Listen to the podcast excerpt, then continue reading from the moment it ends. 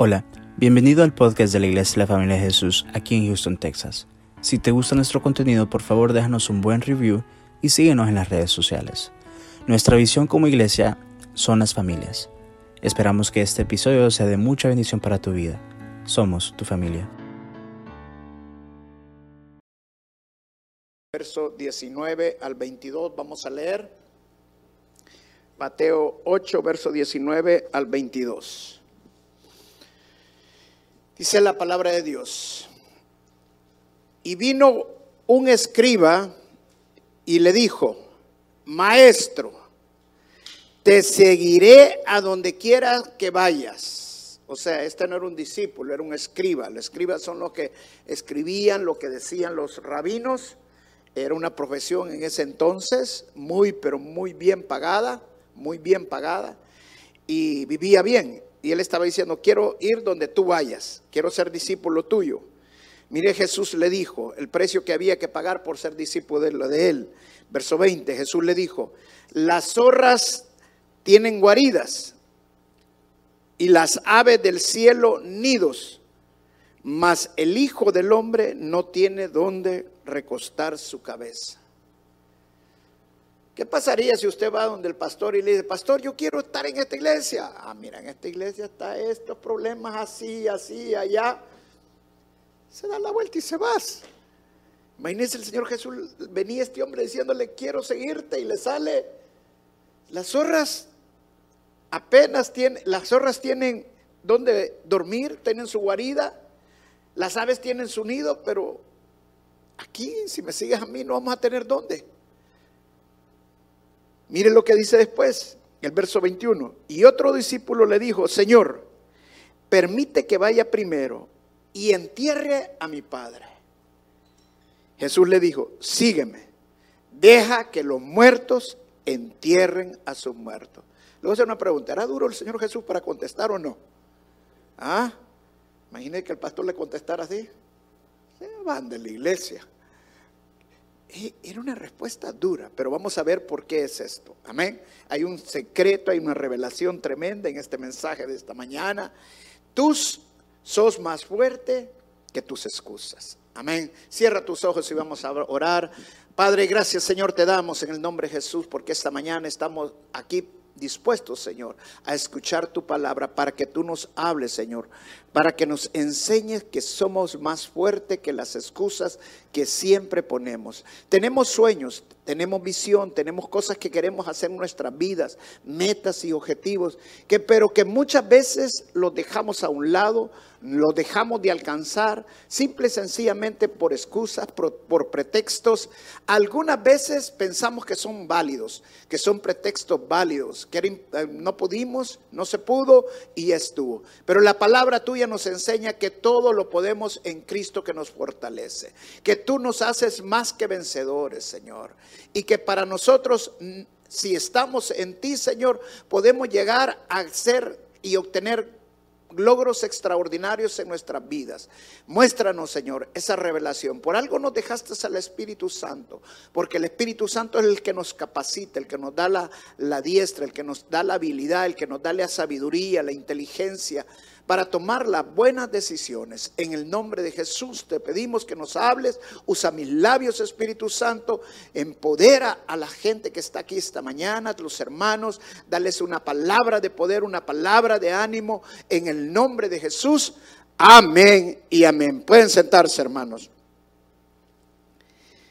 ¿Dónde creen ustedes que están el tesoro más grande de este mundo guardado?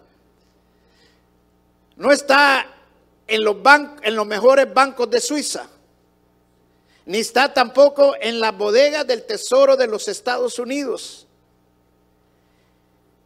¿Saben dónde está? Está en los cementerios.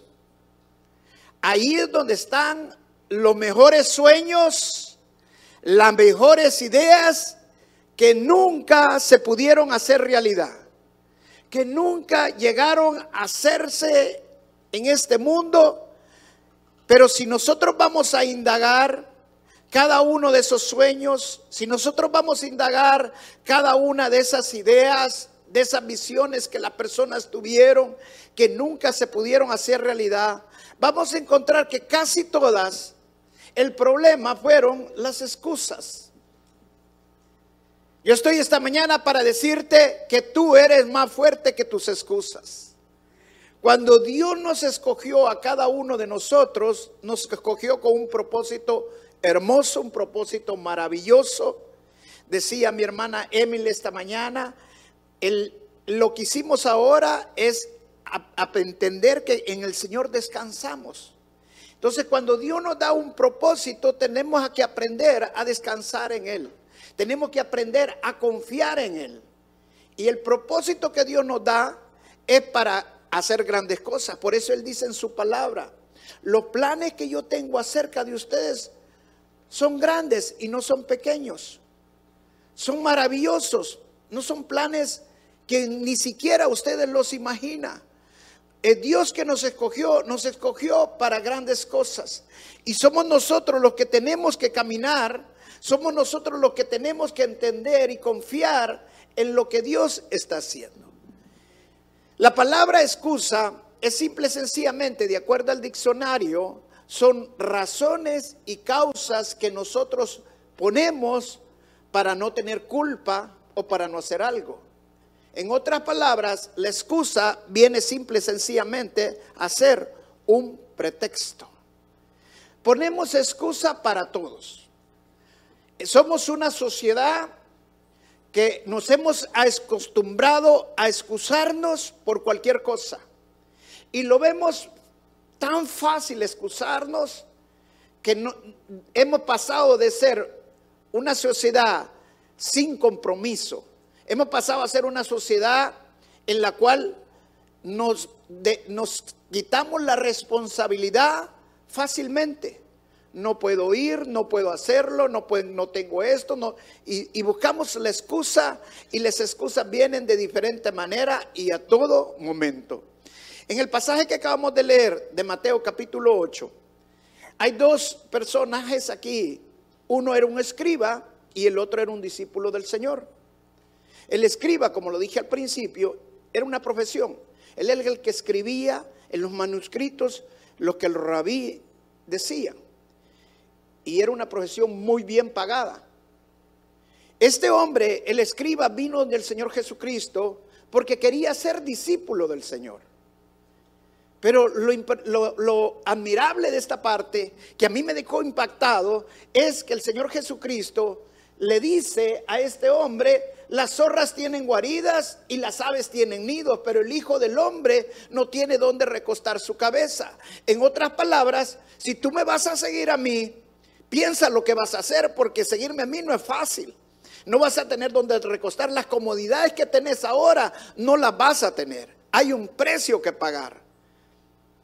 Cuando yo estudiaba este pasaje y lo veía, decía, si este hombre andaba buscando una excusa, ya la encontró. Tiene una excusa y el Señor mismo le dio la excusa. Y el Señor me ponía esto, muchas veces nosotros no tenemos la excusa, pero las excusas vienen cuando nosotros queremos buscarlas. Las excusas vienen, hay veces incluso sin nosotros pedirlas. A cada momento las excusas llegan a nuestras vidas de diferentes maneras y de diferentes formas. Tenemos sueños en nuestras vidas, tenemos metas en nuestras vidas. Yo estoy seguro que si tú veniste a, esta, a este país, que es una gran nación, si tú viniste a esta gran nación es porque tenías metas, es porque tenías objetivos. Pero lo primero que empezamos a ver son nuestras circunstancias. No tengo trabajo, no tengo dinero, no hablo inglés, no, no puedo hacer aquello, no puedo hacer lo otro, no tengo papeles. Y empezamos a poner excusas y excusas y excusas. Y la lista de excusas puede ser muy larga en nuestras vidas.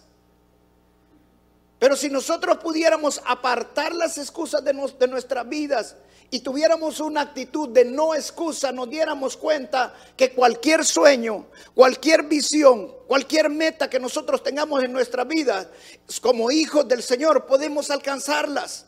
Porque en Cristo todo lo podemos.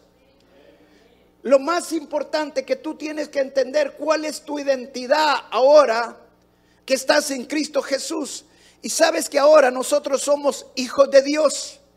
Y como hijos de Dios, Dios nos ha dado la capacidad para tener logros extraordinarios, para alcanzar grandes metas en nuestras vidas. Pero tenemos que aprender a confiar en el Señor. Y como le dijo el Señor a Josué, nosotros también así tenemos que hacer en nuestro mundo. Esfuérzate y sé valiente.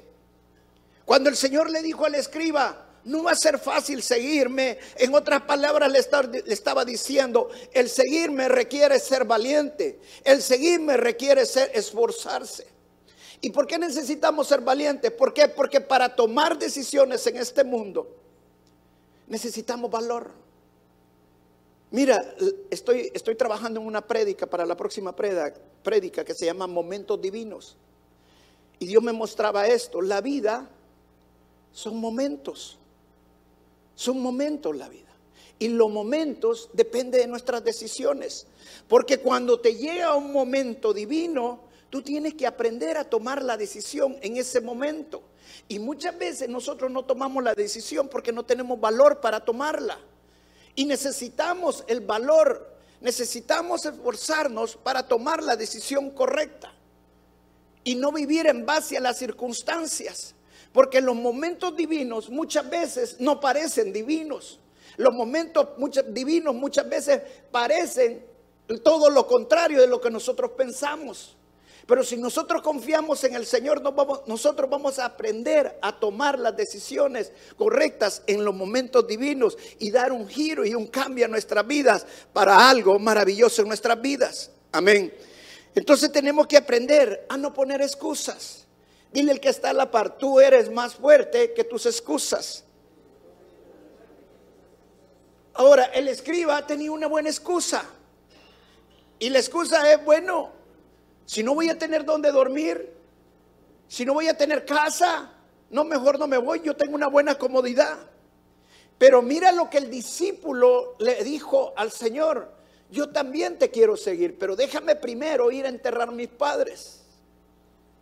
O sea, el discípulo no le estaba diciendo al Señor Jesucristo algo injustificable, sino algo justo. Pero el Señor Jesús le da una respuesta, pero wow, que yo siempre que he leído esa respuesta, siempre me he, quedado, me, he quedado con la boca abierta, la respuesta que el Señor le dio. Y la respuesta le dice es, deja que los muertos entierren a sus muertos. Deja que los muertos entierren a los muertos. Fíjate qué tremendo. ¿Por qué? Porque pareciera que el Señor le está diciendo, no entierres a tus padres. Eso es lo que pareciera que estuviera diciendo, que el Señor está siendo muy duro con él. Pero el Señor conocía bien este discípulo. Y muchas veces nosotros, para hacer algo, ponemos excusas. Y las excusas muchas veces vienen de nuestras circunstancias. Las excusas muchas veces vienen de lo que nosotros estamos viviendo.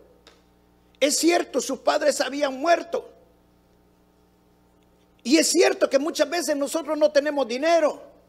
Y es cierto que también hay veces no hablamos el idioma de aquí, de este país, el inglés. Y es cierto también que no tenemos papeles muchas veces. Y es cierto también que no tenemos familia alrededor de nosotros, que estamos solos. Y es cierto, y es cierto, y es cierto, y es cierto muchas cosas en nuestras vidas. Pero el Señor te dice esta mañana, deje que los muertos entierren a los muertos. Ya deja de poner excusas. Porque nosotros no vemos las cosas como son, sino como nosotros somos. Y todas esas cosas que son realmente ciertas y que nosotros vemos nuestras circunstancias, realmente muchas veces solamente es una montaña de problemas que hay ahí al frente, simple y sencillamente para que nosotros la atravesemos. Las tormentas que están en nuestras vidas no son para que nos detengamos, sino para que atravesemos las tormentas. Cuando Dios nos llama, cuando Dios nos mueve a un lugar, cuando Dios abre las puertas para nosotros, es para que nosotros entremos a ese lugar. Cuando Él nos mueve es para que nosotros lleguemos a ese lugar, a tomar posesión a ese lugar. Si Dios nos trajo a esta nación, es para que nosotros tomemos posesión en esta nación. Somos hijos de un gran rey, somos hijos de Dios, somos ciudadanos del cielo. Amén. Entonces nosotros tenemos nuestra ciudadanía en el cielo. Yo no necesito de papeles para hacer lo que tengo que hacer. Amén. Es el Señor de quien yo dependo. Mi economía no depende de este mundo, depende del cielo. Y en el cielo no hay recesión. En el cielo los bancos no están quebrados. Cuando yo le creo al Señor, cuando yo le creo a la palabra de Dios, entonces mis excusas se empiezan a disipar. Lo mejor que nosotros podemos hacer para alcanzar nuestras metas, para alcanzar a nuestros sueños, es quitar las excusas que nosotros tenemos. ¿Cuántos han visto un muerto enterrar a otro muerto? Yo nunca lo he visto. Y el Señor no estaba bromeando. Pero ¿sabe por qué le dijo? Porque un muerto no puede enterrar a otro muerto. Porque un muerto y voy a ser duro en estas palabras porque todos tenemos un familiar que ha muerto, pero un muerto, una vez uno muere, ya no sirve. Ya no sirve para nadie. Un muerto ya no le puede dar un abrazo, un muerto ya no le puede besar. O sea, ¿qué es un muerto en nuestras vidas? Un recuerdo. El muerto es simple, sencillamente un recuerdo. Algo que viene a nuestra memoria.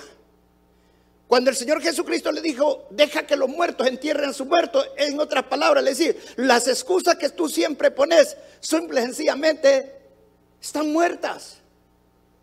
Todas las excusas que pones, que no tienes dinero, que no tienes papeles, que no hablas inglés, que no puedes para qué, no puedes para allá, que no tengo esto, no tengo aquello. Simple sencillamente son cosas muertas. Tu sueño no ha muerto. Tu sueño está vivo. Amén. Dios te trajo aquí a esta nación con un propósito. Y todos tenemos que tener un sueño en nuestras vidas. Todos tenemos que tener una visión en nuestras vidas. Quiero que haga unas cosas esta mañana. Y voy a ser un poco firme en esto. Quiero que te agarres el pellejo, como decimos en, en buen español. Te lo jales. Le voy a preguntar, ¿te duele? ¿Ah?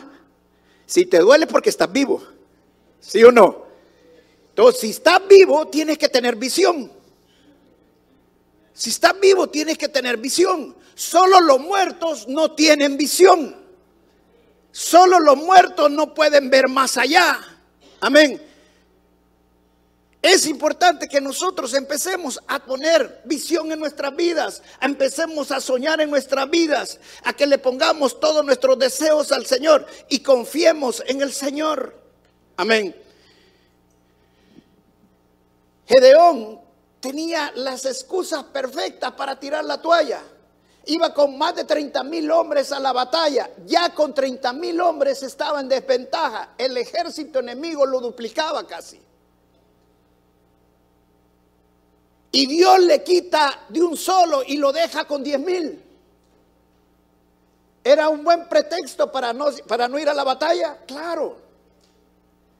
Pero no solamente le quitó diez mil, después le dijo que todavía tenía muchos.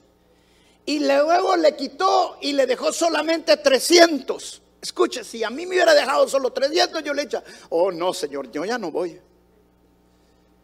Pero ¿sabe por qué Gedeón no puso un pretexto? ¿Por qué Gedeón no puso una excusa para no ir a la batalla? ¿Sabe por qué lo hizo eso él? Simple y sencillamente porque Dios le había dado señales anteriormente de que Él lo había escogido para liberar a Israel. Y Dios le había dicho claramente, yo voy a estar contigo. Y la señal había sido tan clara, tan evidente, que Gedeón ya no dudó para nada. Y si Dios va conmigo, ¿quién contra mí? El Señor nos ha dado una promesa maravillosa. Él murió en la cruz del Calvario por cada uno de nosotros. Y dice en la palabra de Dios que por sus llagas fuimos sanados. La enfermedad que yo pueda tener no es un impedimento para que yo pueda alcanzar mis metas. Dice la palabra de Dios que por su sangre fuimos limpiados nuestros pecados por la sangre preciosa que derramó en la cruz del Calvario. No hay nada que pueda detenerme. Moisés tenía la excusa perfecta. Moisés estaba solo en el desierto, ya no era príncipe en Egipto, había huido de Egipto y además de eso era tartamudo. Tres veces le dijo a Dios la excusa que no podía ir porque no podía hablar.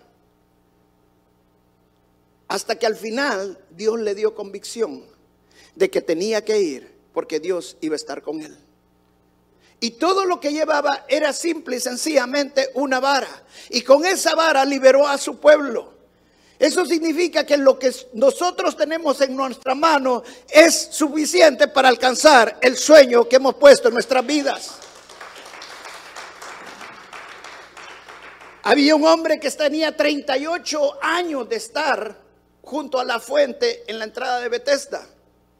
38 años esperando su milagro. 38 años esperando que su sueño se hiciera realidad. Pero cuando nosotros leemos el contexto de este hombre que estaba a la orilla de la fuente, esperando cuando venía el ángel una vez al año, nos damos cuenta que este hombre ya había perdido su sueño. Él pensó que su sueño se había muerto.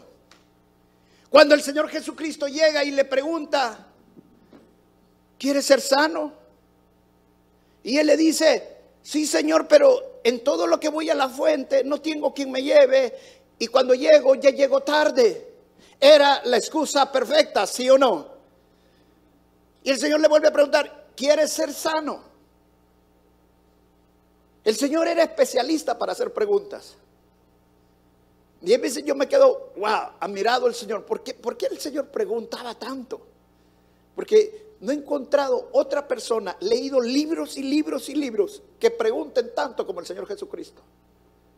Y preguntas tan obvias. Un hombre que está postrado, que está sentado, que no puede caminarse, que está minusválido.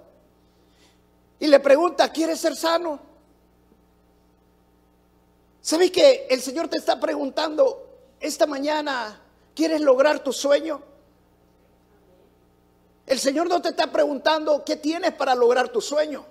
El Señor no te está diciendo qué te falta para lograr tu sueño. El Señor te está diciendo, si lo quieres lograr, confía en Él. Leía una historia de Walt Disney, el padre de, de los parques de Walt Disney. ¿Sabía usted que cuando Walt Disney comenzó, no tenía ni siquiera para pagar la renta? Hello. ¿Cuánto no nos ha tocado vivir así hay veces? No tenía ni siquiera para la comida. ¿Sabe que Walt Disney y su esposa una vez tuvieron que comer comida de perro? Y no es tan fea la comida de perro.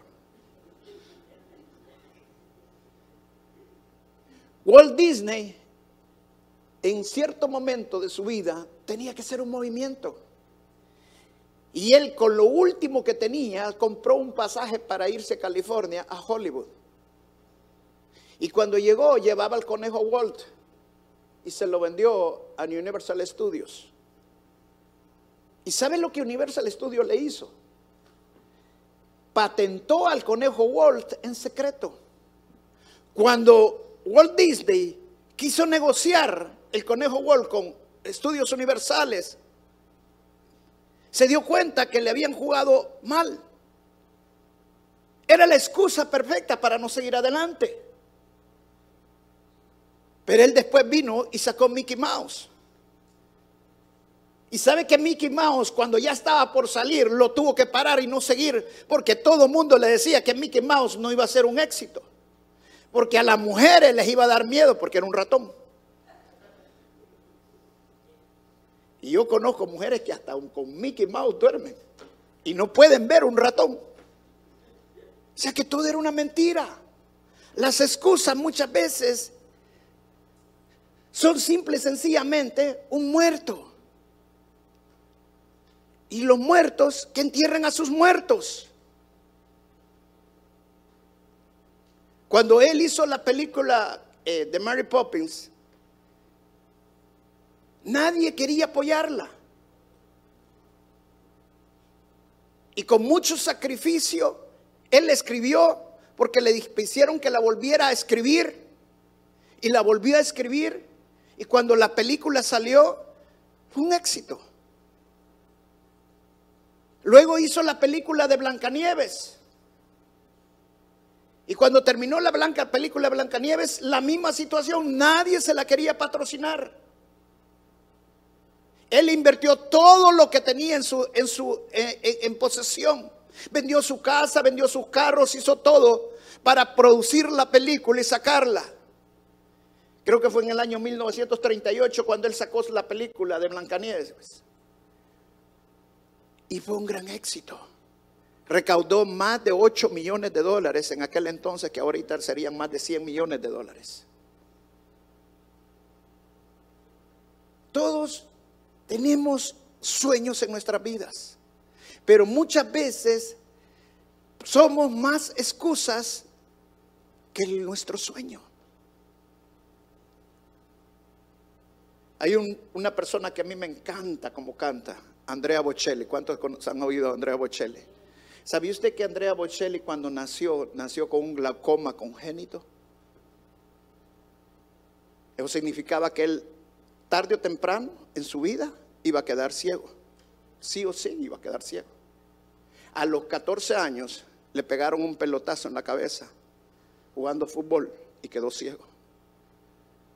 Pero eso no le impidió a Andrea Bocelli que pudiera estudiar la carrera de leyes. Y eso no le impidió a Andrea Bocelli para que fuera ahora lo que Andrea Bocelli conocemos que es como un cantante muy famoso en todo el mundo. Oprah Winfrey fue una mujer que fue abusada en su infancia por varios de su misma familia. A los 14 años se le murió su niño recién nacido, un varoncito.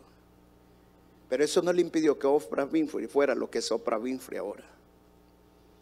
Y te pudiera poner personas tras personas con montón de pretextos para podernos lograr su éxito en, nuestra, en esta vida. Yo quiero enseñarte y decirte esta mañana que si tú eres un escogido de Dios y si tú estás en este lugar es porque tú puedes llegar lejos. Es que porque el Señor te ha escogido y el plan que Dios tiene para cada uno de nosotros es un plan hermoso, un plan maravilloso. Voy a ser corto y voy a ser sencillo. Te voy a dar dos cosas que tienes que hacer para alcanzar tus metas, para que tus sueños nunca se mueran. Vamos a la escritura en Juan capítulo 21. Juan capítulo 21. Lo primero que tienes que hacer es enamórate de tu sueño. Enamórate de tu sueño.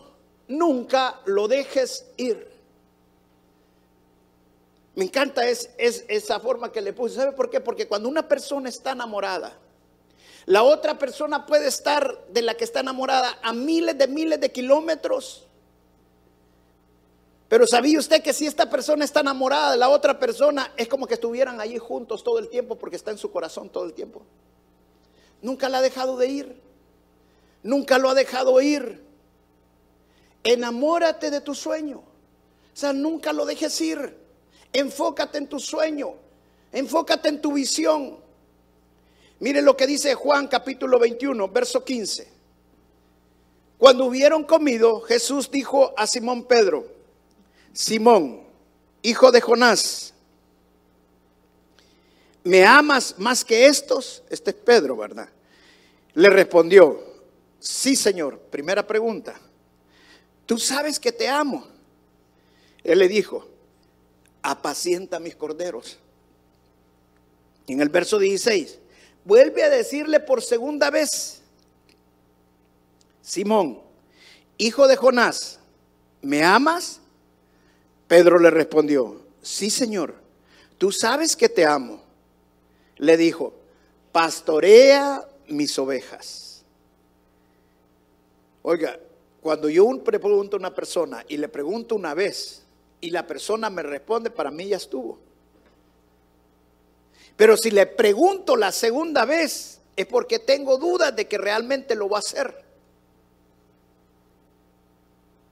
Pero el Señor no solamente le preguntó una, no le preguntó dos, no que le preguntó tres veces. Mire la tercera vez. En verso 17 le dijo la tercera vez, Simón, hijo de Jonás, ¿me amas? Pedro se entristeció de que le dijese la tercera vez, ¿me amas? Y le respondió, Señor, tú lo sabes todo. Tú sabes que te amo. Jesús le dijo, apacienta mis ovejas. Wow. Dice que Pedro le dice al Señor Jesucristo una gran verdad. Señor, tú lo sabes todo.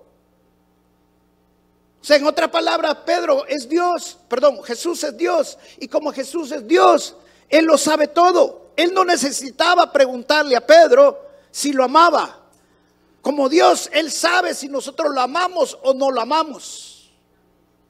Jesús era preguntón, sí o no. Pero preguntaba con propósito. Porque Él es Dios.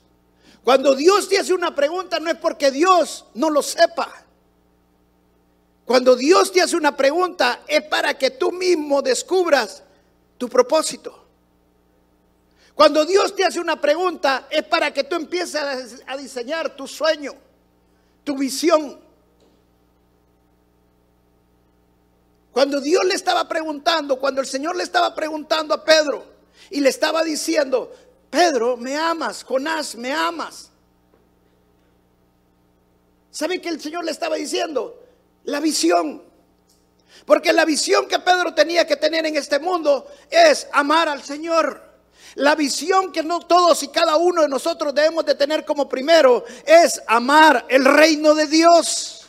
Por eso dice la escritura, amen el reino de Dios, busquen primero el reino de Dios y su justicia y todo lo demás va a venir por añadidura. Si nosotros nos empezamos a enfocar primero en las cosas de Dios, nos empezamos a enfocar primero en el reino de Dios, hermano, todas las demás visiones que tengamos en nuestras vidas van a venir por añadidura. No podemos poner otra visión encima de esta visión. Porque todo lo que nosotros hagamos para honrar a Dios, Dios lo va a respaldar. Yo soy pastor, pero también tengo negocios. Pero mi primera visión es la iglesia, mi primera visión es el reino de Dios. Y no es que no tenga visión en mi negocio, no es que no tenga visión en mi familia, no es que no tenga visión para mi matrimonio, no es que no tenga visión para mi salud, tengo visión para todo en mi vida.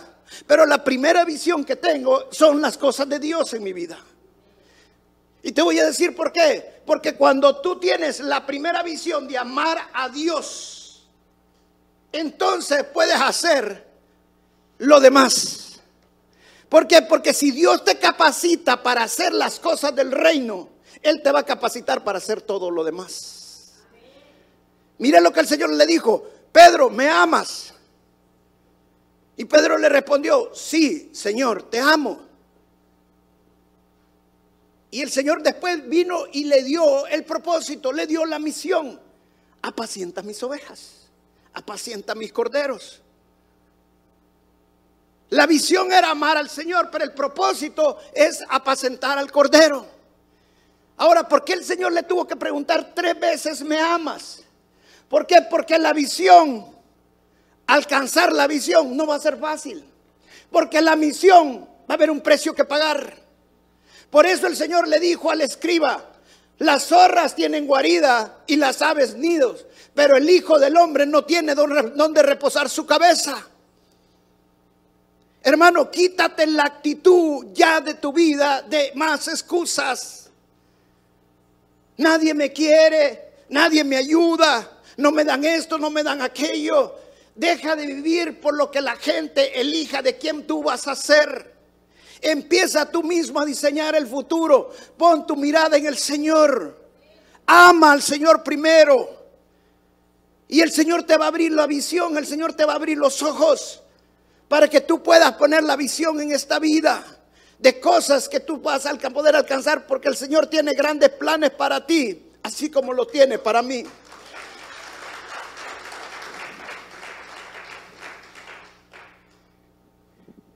La segunda cosa, y esta es bien importante, ponle tu sueño a Dios. Confía en Él.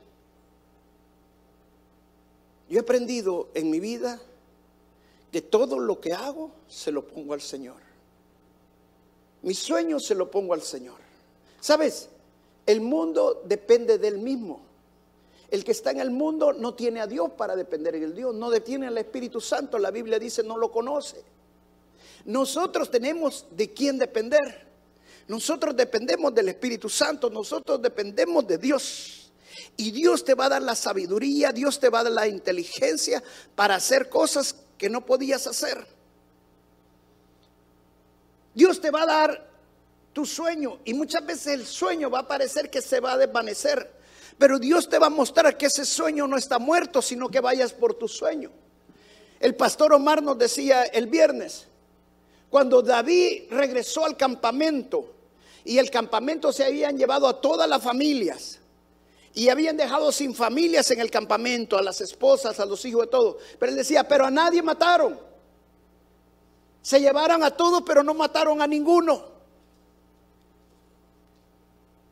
Vayan por su sueño, porque su sueño no está muerto.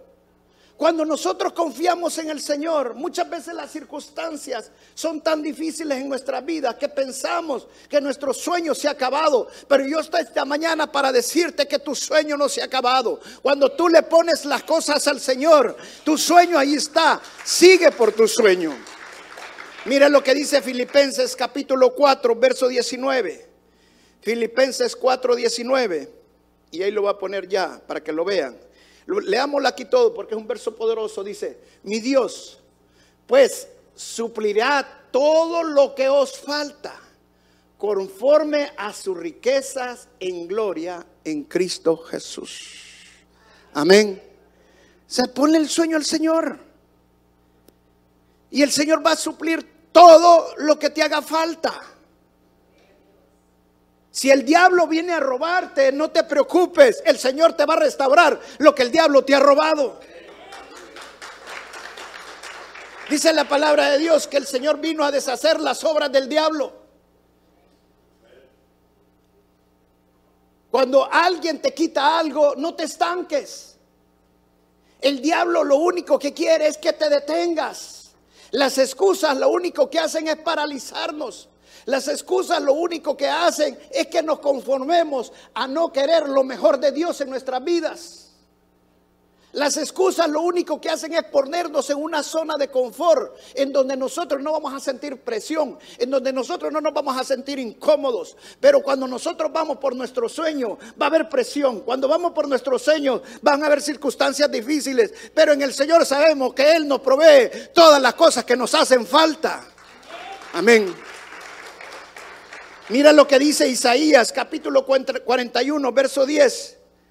Dice, no temas porque yo estoy contigo. No desmayes porque yo soy tu Dios, que te esfuerzo. Siempre te ayudaré, siempre te sustentaré con la diestra de mi justicia. Te digo esta mañana, el Señor siempre te va a sustentar. Amén. El Señor siempre te va a ayudar, Él no te va a abandonar. ¿Sabe por qué? Porque sos un hijo de Él. Y hemos puesto nuestra confianza en el Señor. Cuando ponemos nuestra confianza en el Señor, nos pueden quitar el trabajo, nos pueden hacer muchas cosas en nuestra vida, pero nuestra confianza está en Él. Y Dios hace y restaura todas las cosas de una mejor manera en la que nosotros pensamos. Salmo 37, 4. Dice la palabra, Deleítate a sí mismo en Jehová, dice otra versión. Deleítate en las cosas de Dios, dice la versión NBI, creo que es. Me encanta esa parte. Deleítate en las cosas de Dios. Y Él te concederá las peticiones de tu corazón. Y Él te concederá las peticiones de tu corazón. ¿Sabe que estamos en tiempos donde la sociedad, donde la sociedad cristiana no se está deleitando en las cosas de Dios? Están poniendo la mirada en el hombre. Escucha bien, hermano. Pretexto va a haber suficiente para que tú te puedas ir de la iglesia y de cualquier iglesia. Siempre vas a encontrar la excusa maravillosa. ¿Sí o no? Hello. Siempre va. En el trabajo siempre va a haber la excusa para que estés cambiando de trabajo. Aquí no sé si voy a pisar el callo de alguien. Pero cuando tú estás cambiar y cambiar de trabajo, hay algo mal. Hello. Cuando tú estás cambiar y cambiar de esposo o de esposa, algo mal. Cuando tú estás cambiando y cambiando de iglesia, hay algo mal. Porque excusas van a haber. El otro día platicamos con mi esposa de un predicador muy famoso en mi país. Y en su libro, en su libro, eh, es vergonzoso lo que voy a decir, pero él se terminó casando cinco veces. Pero en su libro, ¿sabe qué decía? Cuando estaba ya por la tercera o cuarta esposa, creo yo, decía que la primera era la mejor. ¿Y por qué divorció pues? Por excusas. Por excusas. Para perseverar necesitamos las excusas, sacarlas de nuestras vidas. Amén. Cuando estaban mis hijos pequeños, mi esposa lo primero cuando está, porque mi esposa no le gustaban las matemáticas. Y cuando mis hijos estaban estudiando las matemáticas, le decía, es que las matemáticas si son malas, es que no vas a poder. Que Nosotros mismos le ponemos excusas a nuestros hijos para no llegar donde tienen que llegar. Y un día le agarré y le dije, no le digas volver a decir esto. Porque no solamente son tus hijos, sino que son mis hijos. Y era buenísimo para las matemáticas.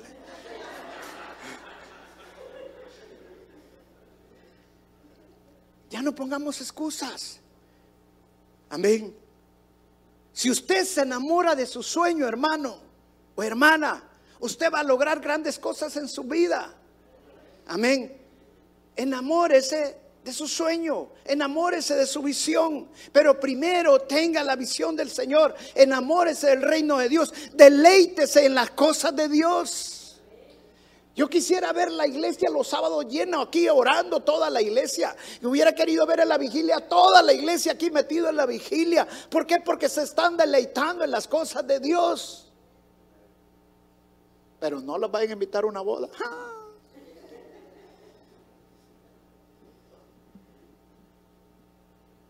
Y que va a estar tal cantante. Uy. ¿Que no estamos deleitando más en el mundo o no le estamos deleitando más en las cosas de Dios? Deleitémonos en las cosas de Dios. Y dice, y Él concederá las peticiones de tu corazón. Amén. ¿Por qué? Porque lo estamos honrando a Él. Las cosas de Dios no son aburridas, las cosas de Dios son hermosas.